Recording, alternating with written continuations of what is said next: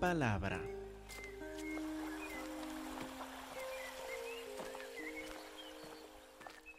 Hermanos, por favor, abren sus Biblias a Mateo capítulo 19. Mateo 19, versículo 13 es donde empezamos el sermón hoy. Mateo 19, 13. En que Mateo nos cuenta de una historia en camino a Jerusalén, en que vemos que Jesús está en camino para Jerusalén para ser crucificado ya lo sabe, ya lo ha comunicado a sus discípulos varias veces, les ha explicado. Mientras están en camino aparece esta historia de solo tres versículos que Mateo pone aquí con mucha intención. Entonces le fueron presentados unos niños para que pusieran las manos sobre ellos y orara. Los discípulos les reprendieron pero Jesús dijo, dejen que los niños vengan a mí y no se lo impidan, porque de los tales es el reino de los cielos. Y habiendo puesto sobre ellos las manos, se fue de ahí. Ahora, todos nosotros, leyendo capítulo por capítulo el Evangelio de Mateo, como hemos hecho los domingos, vamos a pensar inmediatamente en el capítulo anterior, ¿verdad? Donde vimos, volviendo a Mateo 18, versículo 1, en aquel tiempo los discípulos vinieron a Jesús diciendo, ¿quién es el mayor en el reino de los cielos? Y llamando Jesús a un niño, lo puso en medio de ellos, y dijo, de cierto les digo, si no se vuelven y se hacen como niños, ni hablar de quién será el mayor en el reino de los cielos, no entrarán en el reino de los cielos, si no se vuelven y se hacen como niños. Así que cualquiera que se humille como este niño, este es el mayor en el reino de los cielos.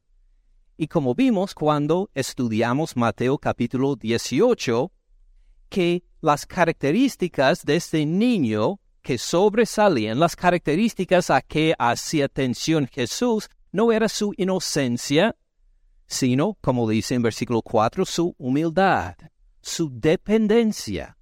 El hecho de que para la salvación, para la entrada al reino de los cielos, uno no llega delante de Dios con seguridad, con soberbia, sino con dependencia con humildad, igual como un niño que depende de sus padres para todo lo que tiene, para todo lo que necesita. ¿Se acuerdan de esto? Ahora, Mateo nos cuenta esta historia en Mateo 19, en que le fueron presentados a Jesús unos niños, pero los discípulos los reprendieron y Jesús les tuvo que corregir a sus propios discípulos otra vez. Dejen que los niños vengan a mí. No se lo impidan porque de tales es el reino de los cielos. Acuérdense de lo que hablamos en capítulo 18, habría dicho Jesús, que si no se vuelven y se ponen como niños, no entrarán en el reino de los cielos. Ahora, ¿qué nos enseña Mateo por esto? Pues por una parte, lo más evidente, ¿los discípulos han aprendido? No, todavía no. No han aprendido, no se dan cuenta todavía de la humildad, de la dependencia que representa un niño y de que es necesario para entrar al reino de los cielos. Y podemos tal vez leer estos tres versículos y decir, ah, estos estos discípulos tan duros de entendimiento, duros de corazón, que no entienden al Señor Jesús, qué malos son, ¿verdad? Y podemos seguir leyendo. Pero esta no es la intención de Mateo. No solo quiere darnos una reprensión a los discípulos, quiere acordarnos cómo es que uno, o mejor dicho, con qué actitud entra uno en el reino de los cielos con la actitud de un niño, de humildad, de dependencia, ¿verdad? Lo que Mateo quiere hacer ahora es acordarnos de esto para darnos el ejemplo de uno que buscó la entrada del reino de los cielos, pero sin la humildad, sin la dependencia, que quiso con toda sinceridad entrar el reino de los cielos de por sí. Y esta historia nos cuenta en versículo 16 en adelante. Entonces vino uno y le dijo, Maestro bueno, ¿qué bien haré para tener la vida eterna? Qué buena pregunta, ¿verdad? Imagínense, muchas veces cuando la gente le acerca a Jesús, pide una sanación. Dice que es que mi, mi hijo está endemoniado, tus discípulos no pudieron echar fuera el demonio y le piden a Jesús una sanación que eche fuera el demonio, o llegan a él como los fariseos para tentarle, para hacerle una pregunta para que se caiga en la tentación o en un juego de palabras según la ley, pero este joven no tiene esta mala intención. Y no viene a Jesús pidiendo algún milagro, alguna sanación, quiere saber algo en cuanto a su vida espiritual.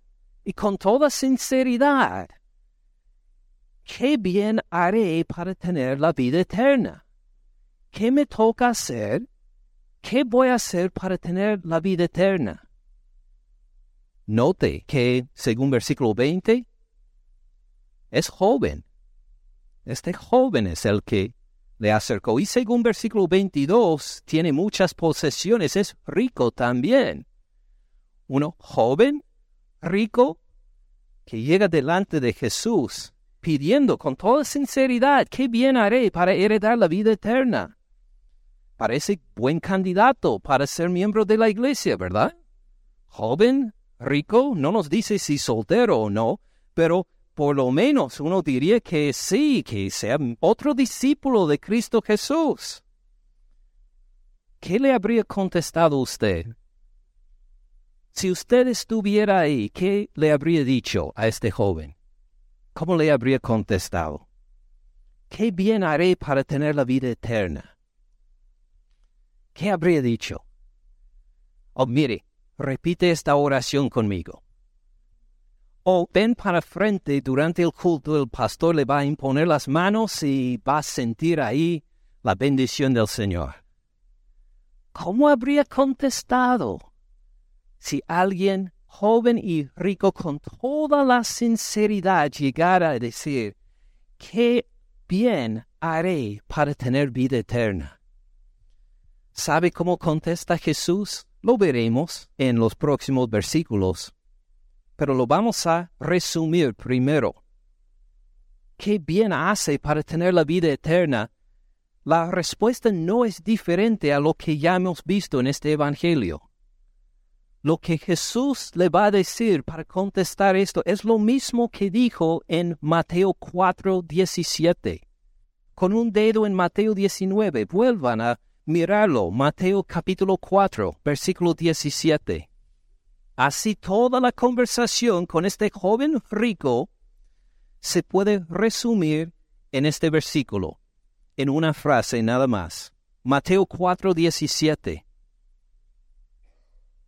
Desde entonces comenzó Jesús a predicar y a decir, arrepiéntense, porque el reino de los cielos se ha acercado. Le va a decir al joven lo mismo, pero en otras palabras, en una conversación más extensa, le va a decir el mismo mensaje, joven, arrepiéntate. Cambia tu forma de vivir. Deja de lado tu pecado y acércate a mí porque el reino de los cielos se ha acercado, está aquí, el reino de los cielos.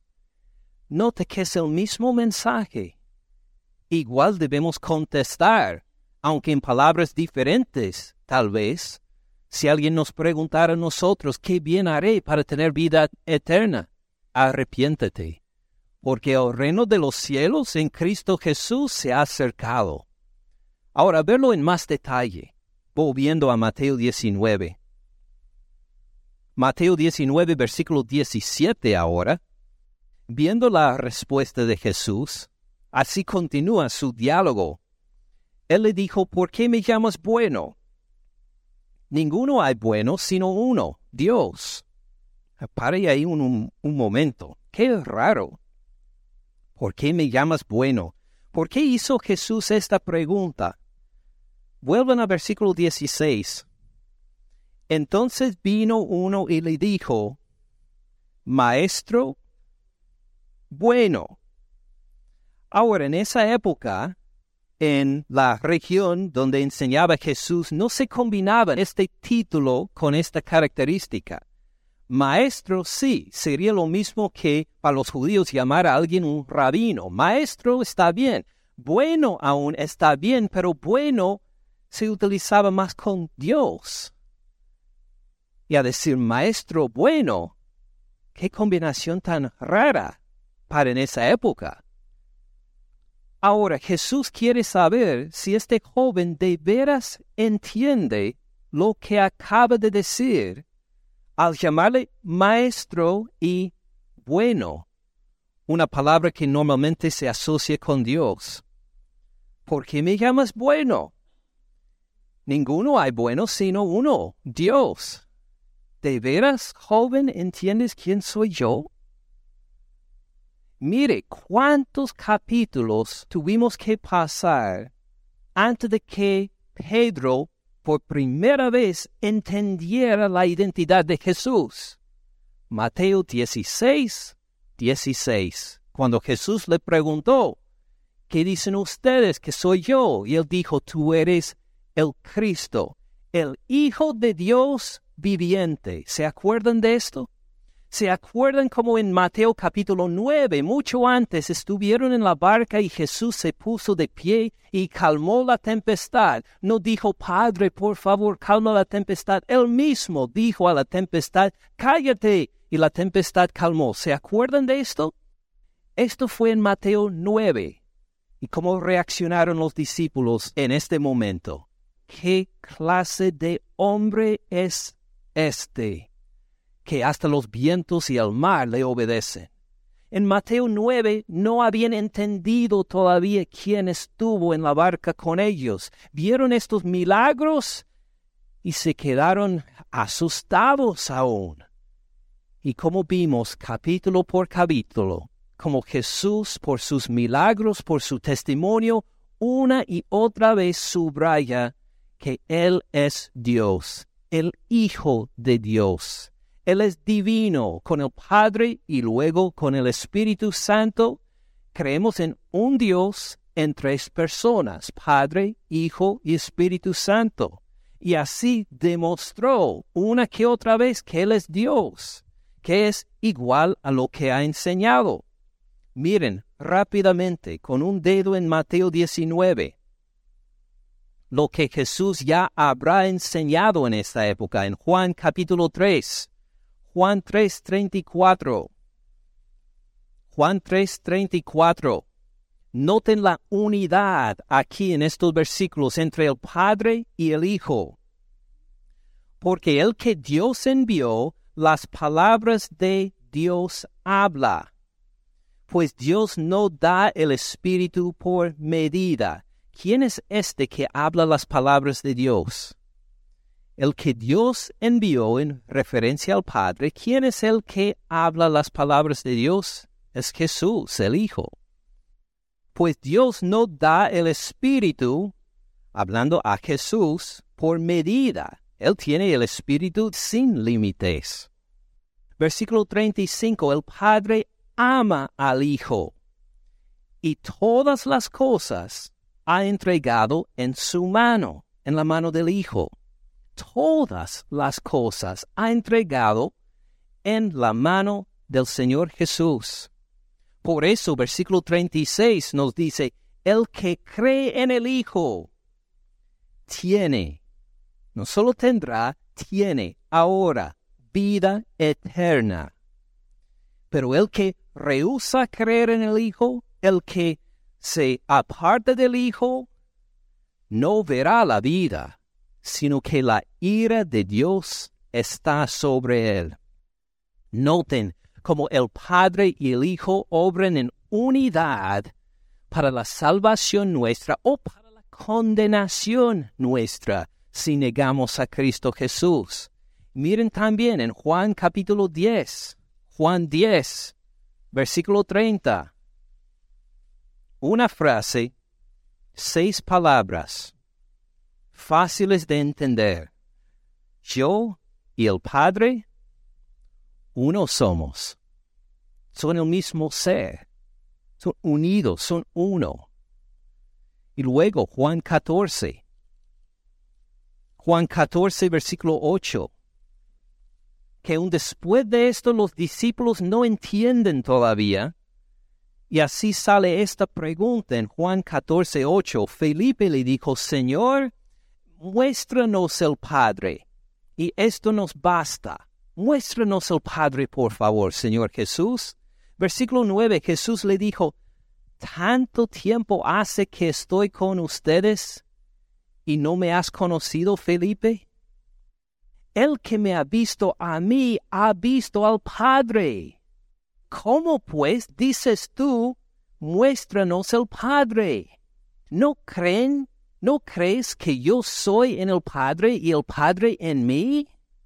Las palabras que yo les hablo no las hablo por mi propia cuenta, sino que el Padre que mora en mí, Él hace las obras. Créanme que yo soy en el Padre y el Padre en mí. De otra manera, créanme por las mismas obras. Dice, ¿quién está hablando por mí? ¿Quién hace esas obras? Es mi Padre Celestial. ¿No te das cuenta, Felipe? ¿No has entendido que yo y el Padre uno somos el mismo ser? Entonces, si esto hemos comprendido, podemos volver a Mateo 19 versículo 7.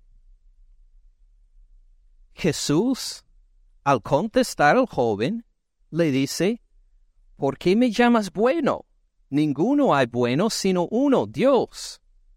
No es para, como algunos entienden, para que Jesús se separe de su Padre, a decir, mire, yo no soy bueno, solo hay uno bueno, que es Dios. Esta no es la intención. Jesús nos ha dado una que otra enseñanza, evidencia, milagro, para decir que Él y el Padre son uno. La pregunta es, ¿este joven lo reconoce? Dice maestro bueno, maestro, pero con esta palabra que indica que Él es Dios. Pero si Él es Dios, es mucho más que maestro. Un maestro uno puede escuchar, aprender de él y sigue para otro maestro. Si de veras es Dios, es mucho más que maestro. Entonces quiere que el joven se clarifique. ¿Por qué me amas bueno? Ninguno hay bueno sino uno, Dios. Y el joven no dice nada. No dice nada por ahora. Jesús continúa entonces. Si quieres entrar en la vida, guarda los mandamientos.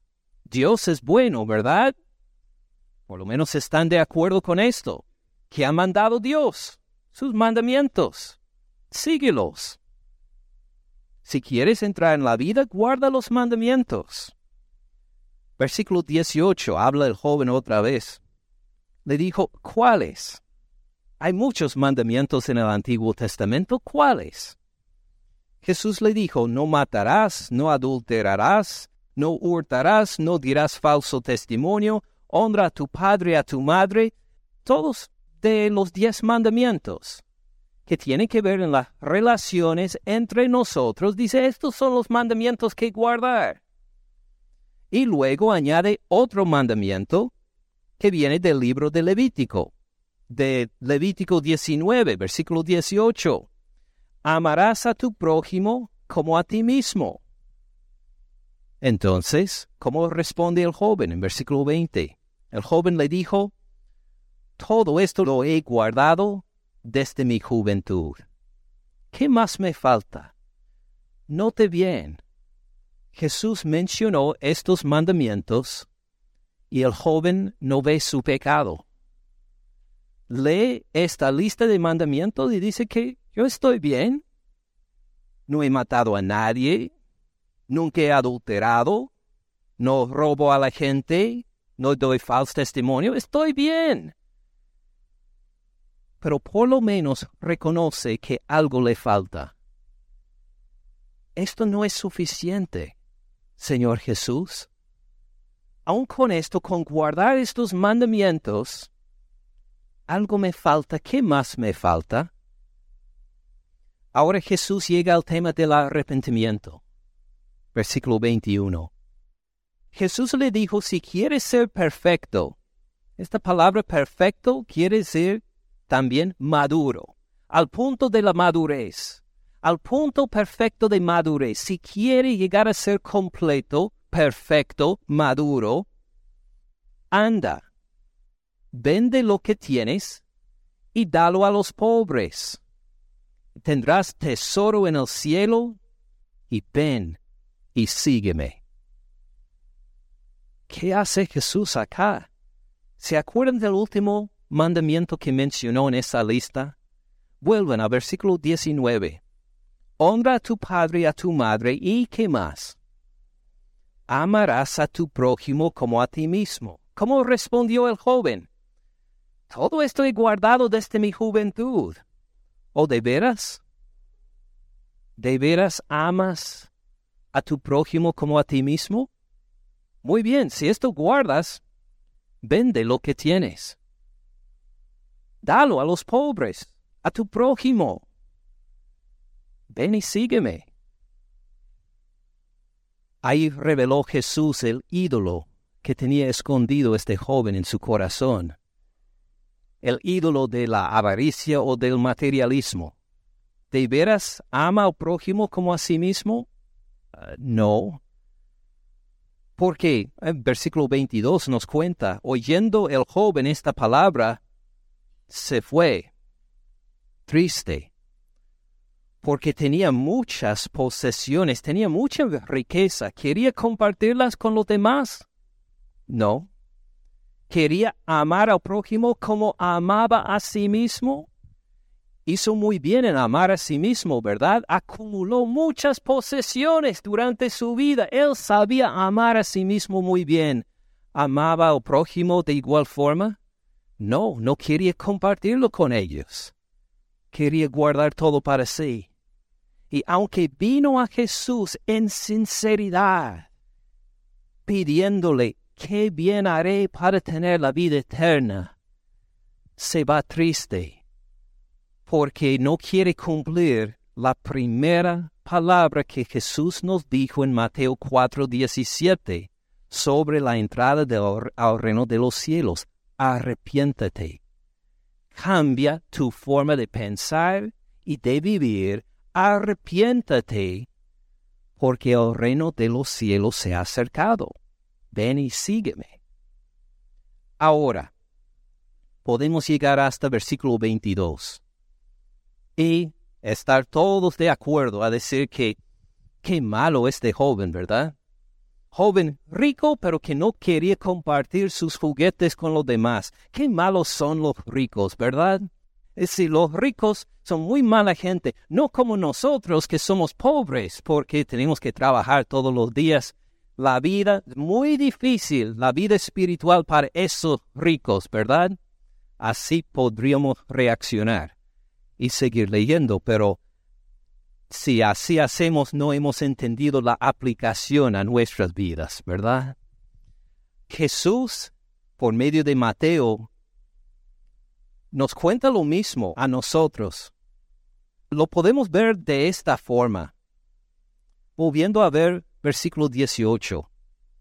Le dijo, ¿cuáles? Jesús dijo, no matarás, no adulterarás, no hurtarás, no dirás falso testimonio, honra a tu padre y a tu madre, amarás a tu prójimo como a ti mismo. El joven le dijo, todo esto he guardado desde mi juventud.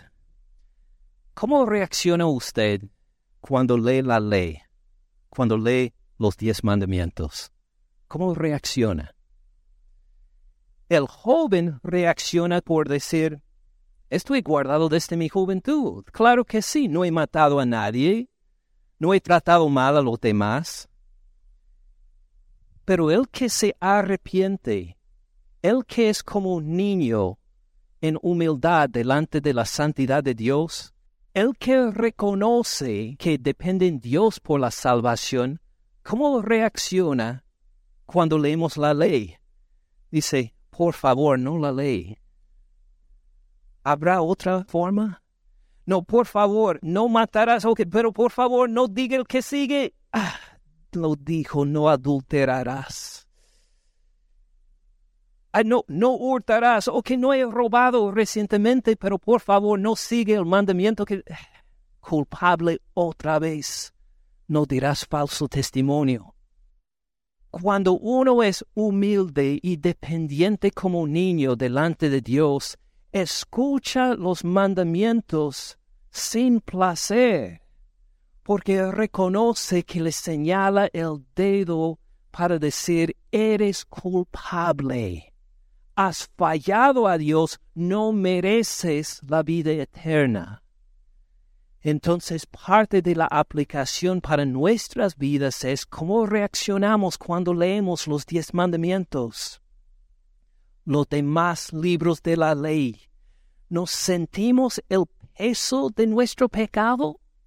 ¿O es simplemente una información para seguir leyendo? ¡Ay, qué curiosa es la historia de los israelitas!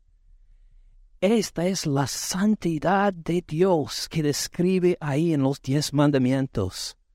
Y tal vez pasamos por algunos a decir que no he matado, no he adulterado, no he robado. Pero ¿qué dice el último mandamiento? No codiciarás. Esto se hace muy personal, ¿verdad? o porque el robo, el adulterio, la mentira es algo que se hace, pero la codicia es algo que uno piensa. No codiciarás. Y no hay nadie que pueda salir sin culpa a escuchar los diez mandamientos. ¿Qué remedio hay? Veremos en unos versículos. Pero por ahora debemos reconocer que al escuchar la ley, la reacción debe ser para el arrepentimiento. Me arrepiento, Señor. Estoy culpable delante de ti, con la boca cerrada, no tengo excusa, no tengo defensa. Merezco tu ira. Luego dice en versículo 21, Jesús le dijo, si quieres ser perfecto, maduro, anda, vende lo que tienes y dalo a los pobres. Ahora, ¿qué haría usted si Jesús le mandara lo mismo? No pensando en el joven rico, no pensando en estos ricos que tienen mucho dinero. Si Jesús le llegara a decir, vende lo que tiene, dalo a los pobres, ¿Tiene derecho a hacer esto Cristo Jesús? Claro que sí. Él es el rey de reyes, el señor de señores. Desafortunadamente, en nuestra generación apóstata, se enseña con mucha facilidad. Cuando hay que dar el diezmo, dicen que dale a Dios lo que le pertenece a Él. El diezmo, el diez por ciento. Esto no es correcto. ¿Qué pertenece a Dios? ¿10%? No, todo, 100%. 100% pertenece a Dios. Todo lo que tenemos, lo tenemos por la misericordia y la gracia de Dios. Él nos dio 100% de lo que tenemos. Uno dirá tal vez, pero yo hice mucho trabajo para ganar este terreno o esta casa. ¿Y quién le dio la capacidad para trabajar? ¿Quién le dio ese trabajo? Dios. Todito lo que tienes, hasta su propio cuerpo, viene como regalo de Dios. Entonces, si Él dice, vende lo que tienes y dalo a los pobres, podemos relinchar, a decir que no. Podemos desobedecer. Podemos decir, no, te, te doy el 10% y tú te quedas contento con esto, Jesús. ¿Cómo te parece? No podemos regatear con Jesús. Si Él dice, vende lo que tienes, dalo a los pobres, así tenemos que hacer. Imagine un momento si Jesús te dijera esto. ¿Qué tendría que hacer? Vender la casa. Vender el carro o los carros. Vender su ropa. Toda la ropa que ha acumulado. Vender su iPhone, su celular, su computadora, cortar el cable, cancelar sus vacaciones.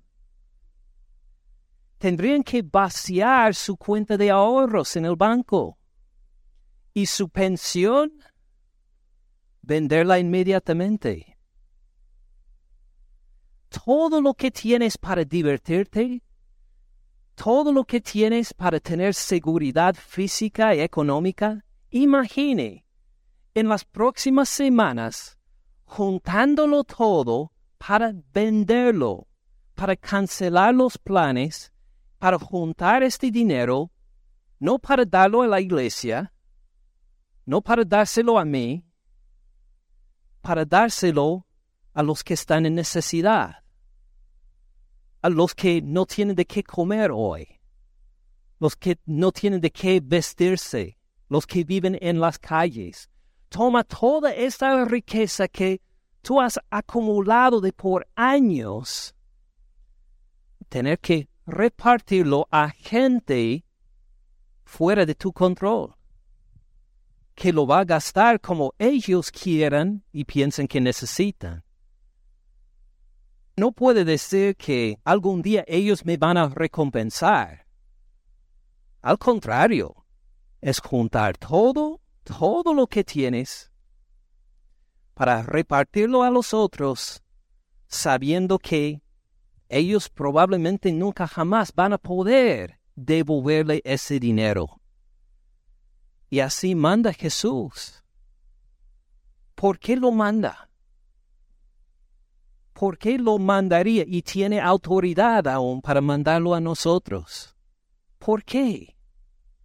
Sigue el versículo 21, nos dice, Vende lo que tienes, dalo a los pobres, y tendrás tesoro en el cielo.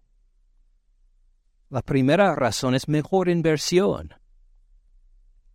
Es mejor inversión vender lo que tienes para darlo a los pobres.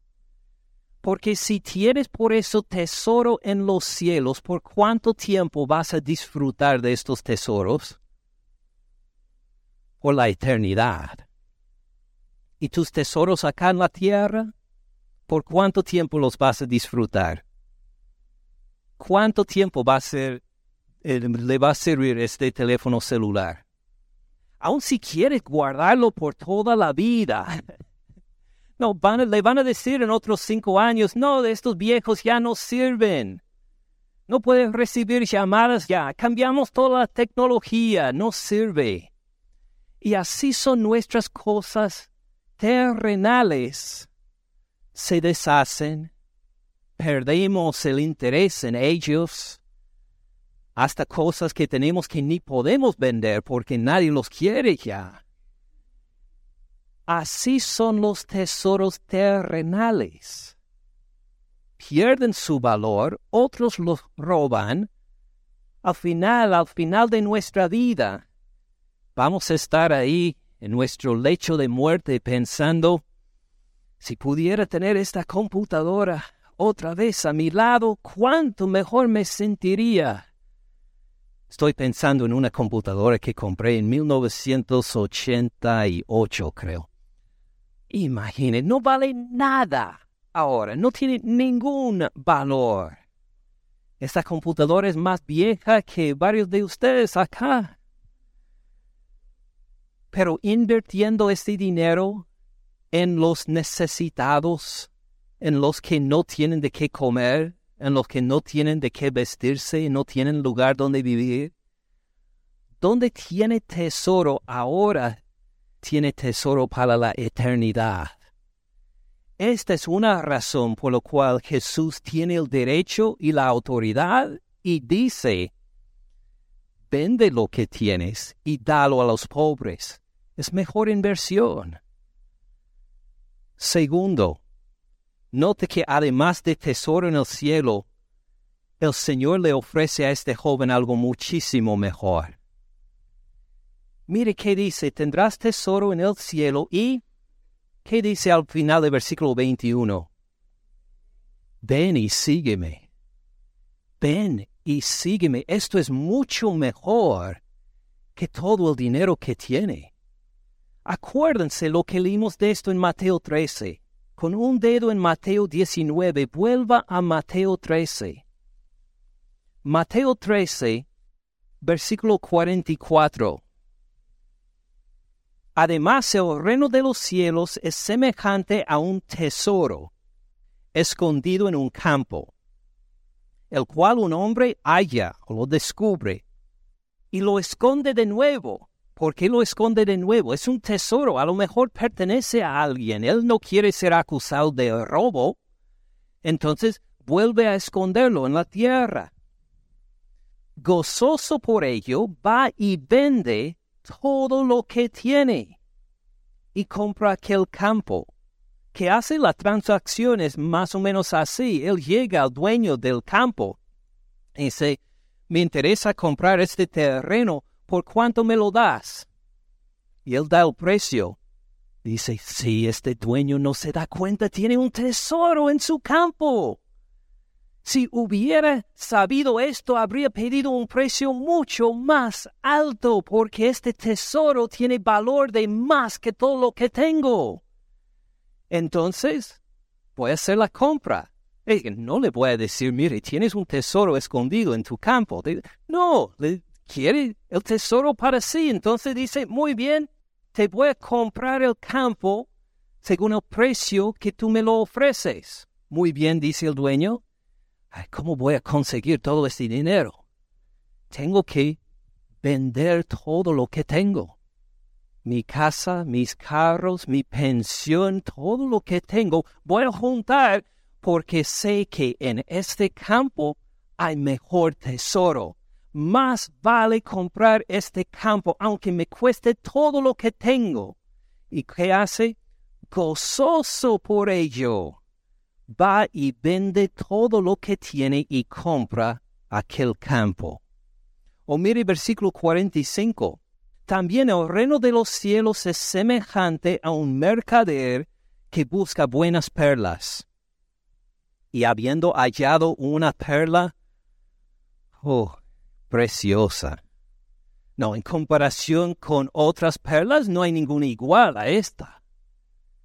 Fue y vendió todo lo que tenía y la compró. Ven la conexión. Mateo 19, versículo 21. Si quieres ser perfecto, completo, maduro, anda, vende lo que tienes, dalo a los pobres, que será para bendición de ellos, y tendrás tesoro en el cielo y ven y sígueme, porque esto es mucho mejor que cualquier tesoro que hay. ¿Cómo debe haber respondido el joven? ¿Triste? En versículo 22. Debe haber reaccionado con gozo. Debe haber dicho, sí, Señor, así voy a hacer. Gracias porque me contestaste qué bien me falta para tener vida eterna. Te voy a seguir porque tú eres un tesoro de más valor, Señor Jesús, que cualquier otra cosa en esta tierra. ¿Verdad? ¿Están de acuerdo? Así debe haber reaccionado el joven. ¿Sí? Amén. Ahora, ¿cómo reaccionó usted cuando le pinté el retrato de que tiene que vender su carro, su casa, cancelar sus vacaciones, vaciar la cuenta de ahorros, vaciar la pensión? ¿Cómo reaccionó? ¿Como el joven o como este señor que encontró un tesoro en el campo? Nuestra reacción debe ser Gloria a ti, Señor Jesús. Claro, claro que lo hago. He invertido mi vida en mala inversión, juntando muchas cosas materiales, y ahora puedo desprenderme de ellas para seguirte a ti. Gracias, Señor Jesús. Y así debemos haber reaccionado con gozo, ¿verdad? Otra razón por lo cual Jesús tiene derecho y autoridad a decir, vende lo que tiene, dalo a los pobres y tendrás vida eterna. No solo porque el seguirlo a Él es de gran gozo. Fíjense en versículos 23 y 24. Tus riquezas son estorbo en tu relación con Jesús. Versículo 23, Jesús dijo a sus discípulos, de cierto les digo, que difícilmente entrará un rico en el reino de los cielos. Otra vez les digo que es más fácil pasar un camello por el ojo de una aguja que entrar un rico en el reino de Dios. Su riqueza es un estorbo en su relación con Dios. Fíjese cómo lo describe es más fácil pasar un camello por el ojo de una aguja. ¿Por qué dice camello? Porque en esa parte del Medio Oriente, en esa época, el animal más grande que había era el camello. Nosotros diríamos el elefante, porque tenemos el zoológico con elefantes. Uno lo puede ver ahí y decir un elefante. Pero en la época de Jesús no había elefantes en esa región, entonces dijo, más fácil es pasar un camello y ahora ¿por qué dice el ojo de una aguja? Porque es el espacio más pequeño, más reducido que había en esta parte del Medio Oriente también. Ellos no tenían microscopios para ver organismos de una célula. Lo más pequeño que había era el ojo de una aguja. ¿Cuántas veces hay gente que quiere cambiar el sentido de las palabras? para evitar lo que Jesús dice aquí. ¿Han escuchado algunos de ustedes la historia de que no, el ojo de una aguja representa una puerta en los muros de Jerusalén, que era muy pequeño, que uno entraba de noche a Jerusalén por esta puerta pequeña llamado el ojo de aguja, y para poder entrar un camello ahí tendría que quitar todo el equipaje del camello para que entrar. Algunos han escuchado esta interpretación o esta historia. Uno, dos, tres, cuatro, cinco, seis, siete, varias personas. ¿Saben que es una fabricación? Inventado diez siglos después de Cristo Jesús. Nunca hubo una puerta en Jerusalén llamado el ojo de aguja. Nunca había en ninguna ciudad en el mundo una puerta así en los muros. No tenía sentido tener una puerta así. Es toda una invención. ¿Por qué? Porque a la gente no le gusta escuchar este versículo, que es más fácil que el animal más grande en el mundo pase por el espacio más reducido en el mundo. Esto es más fácil que un rico entre en el reino de los cielos y buscan hasta cualquier razón para evitar el impacto de este versículo. ¿Usted es rico? Si dice que no, acompáñeme alguna vez a nuestros países de origen. Ustedes han experimentado aún cómo es vivir sin tener de qué comer. que sus juguetes son muñecas de lodo y estos son los únicos juguetes que tiene? Algunos de ustedes lo han vivido, lo han experimentado, saben lo que es la pobreza y saben que ahora son muy ricos en comparación. Ven que su riqueza material es un estorbo en su relación con Dios. ¿De quiénes son el reino de los cielos? De los niños, por su humildad y su dependencia, ¿verdad?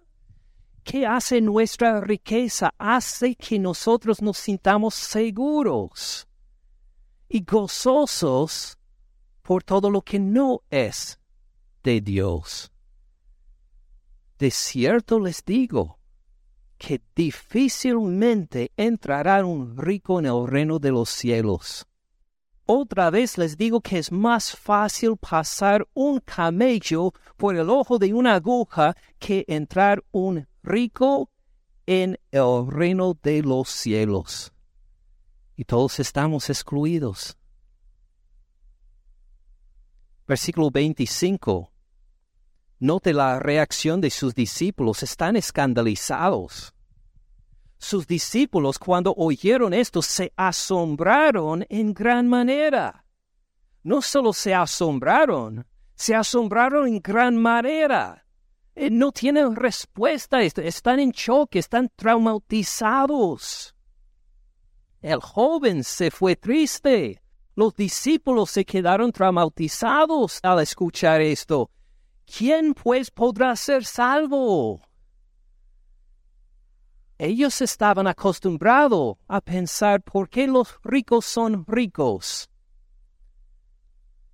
Porque Dios los bendice. Hasta varios de ustedes me han dicho, vine a este país porque porque hay más oportunidad económica. Veo que ustedes en Estados Unidos han seguido a Dios en su historia, están más cerca a Dios y por esto Dios les bendijo con riquezas.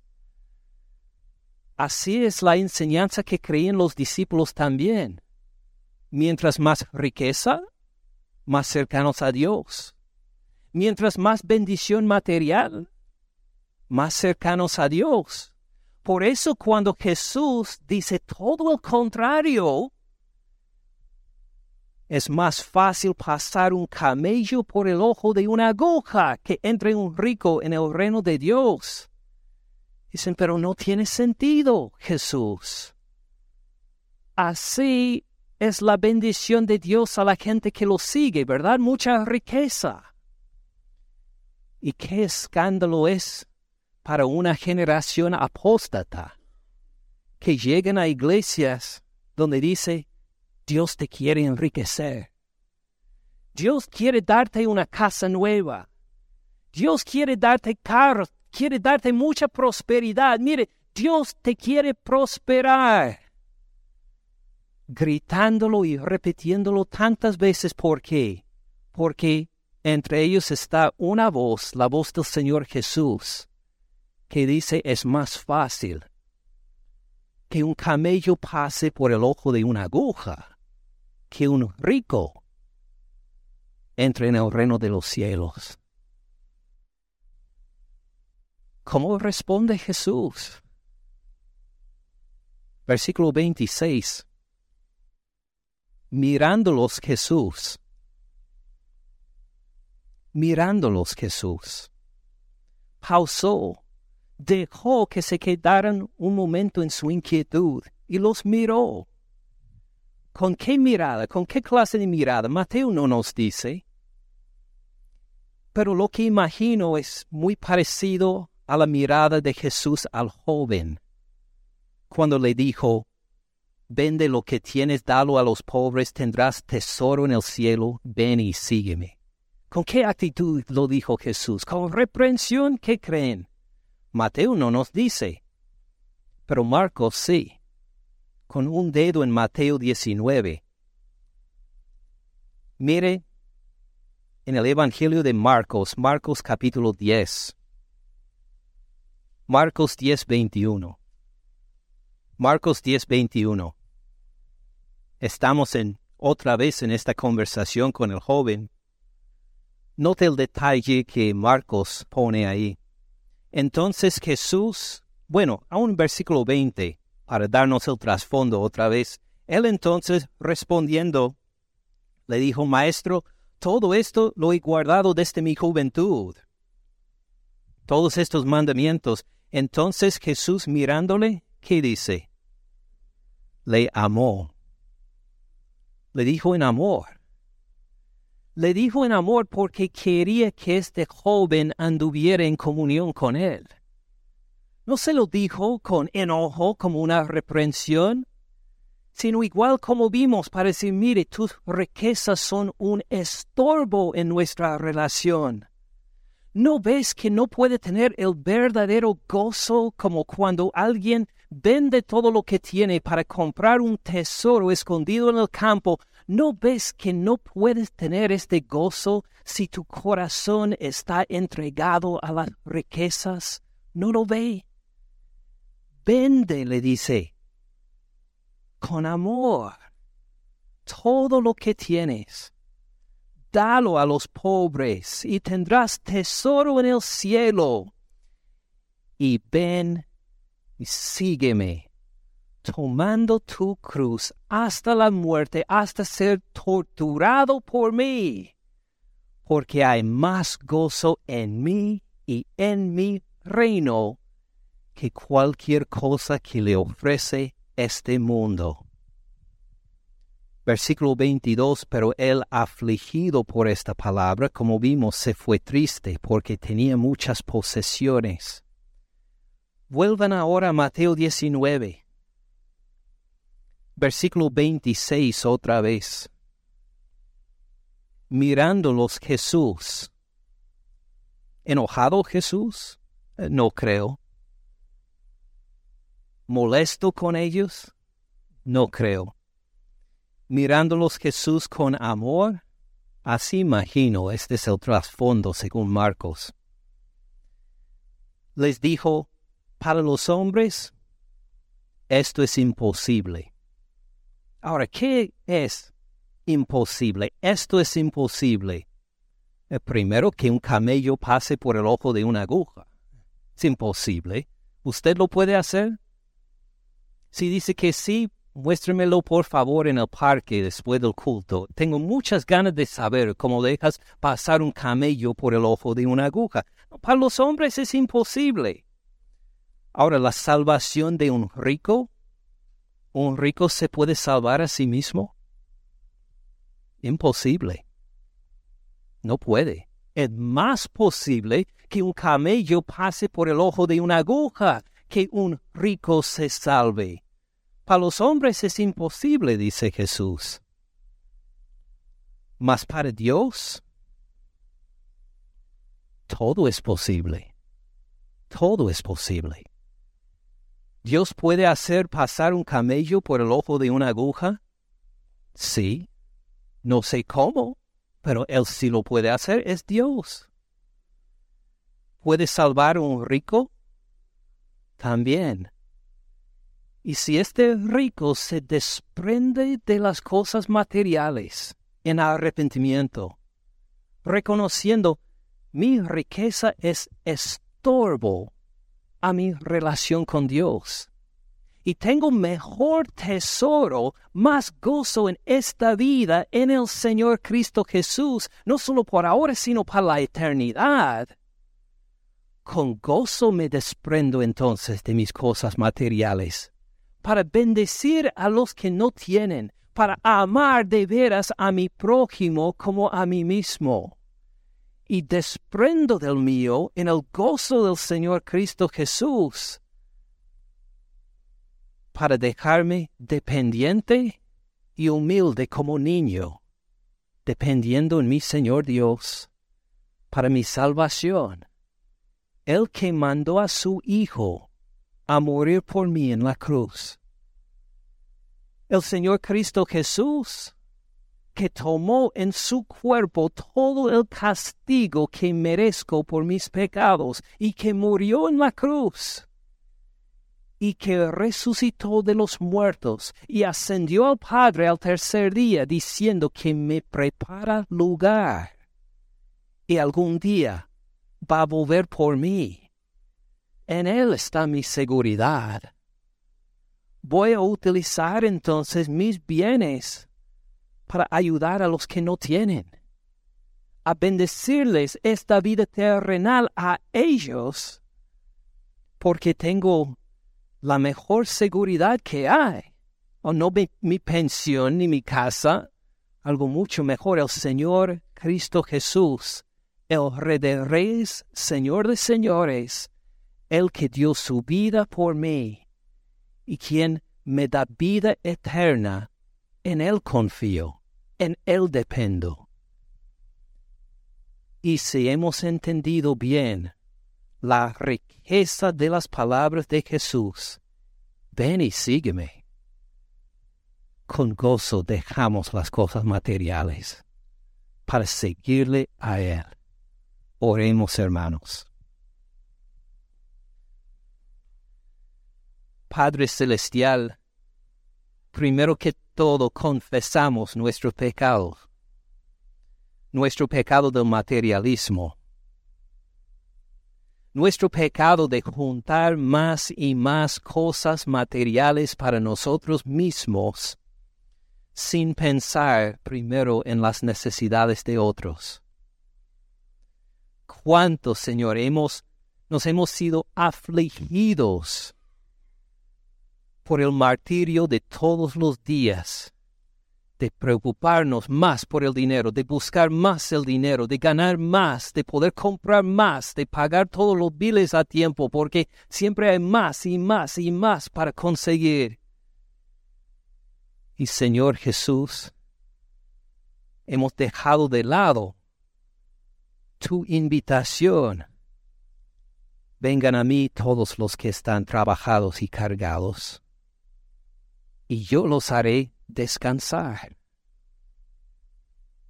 Lleven mi yugo sobre ustedes y aprendan de mí que soy manso y humilde de corazón y hallarán descanso para sus almas. Porque mi yugo es fácil y ligera mi carga. Y aunque lo hemos escuchado en otras veces, en otras palabras, Padre Celestial, ahora se ha hecho más claro el peso del materialismo en nuestras vidas y cuánto nos hemos alejado por ir corriendo tras más y más dinero y riquezas y cosas materiales. Gracias Señor Jesús porque tú moriste en la cruz aún por nuestro pecado del materialismo. Y todas las veces que nosotros hemos quitado la vista de ti, pensando en nuestras cosas materiales como la prioridad, tú con gran amor nos has mirado y nos has llamado otra vez a mirarte, a decir no te preocupes, Mire cómo se visten los lirios del campo. Más gloriosos son que Salomón. Y cómo no te cuidará, Padre Celestial. Señor Jesús, gracias por decirnos en dónde está el ídolo escondido en nuestros corazones. Gracias por decirnos que mientras nosotros seguimos el materialismo y toda la búsqueda de las riquezas para encontrar nuestra seguridad, vamos a salir y terminar tristes, porque hemos perdido lo mejor de todo, de seguirte a ti, de bendecir a los necesitados, de poner nuestros tesoros en tu reino, Señor Jesús de buscar la forma que otros escuchen tu palabra, que otros tengan una Biblia que leer, que otros puedan tener de qué comer el día de hoy, de qué vestirse. Gracias, Señor Jesús, por dejarnos ver cómo nuestras riquezas nos apartan de ti, porque con esto nos llamas también a a volver a ti o llegar a ti por primera vez. A reconocer, Señor Jesús, que tú eres el tesoro más glorioso que hay. Y fuera de ti no tenemos tesoro ni en los cielos ni en la tierra. Tú eres nuestro tesoro, Señor Jesús. Y que desprendamos, Señor. Llámanos por tu Espíritu Santo a desprendernos de las cosas materiales para bendición a otras personas, para beneficio a los que no tienen las oportunidades que tenemos para poder gozar cuando ellos salgan adelante. Que ellos tengan de qué comer. Que ellos pueden encontrar algún descanso en la aflicción de todos los días. Igual como nosotros encontramos en ti, Señor Jesús. Gracias por tu reprensión y tu gran amor en ti, Señor Jesús, todo es posible. Así creemos, Señor Jesús, nuestro Señor, nuestro Rey, el Rey de todas las naciones. En ti confiamos, Jesús. Amén. Gracias por escuchar al pastor Ken en este mensaje. Para más recursos, visite caminandoensupalabra.org.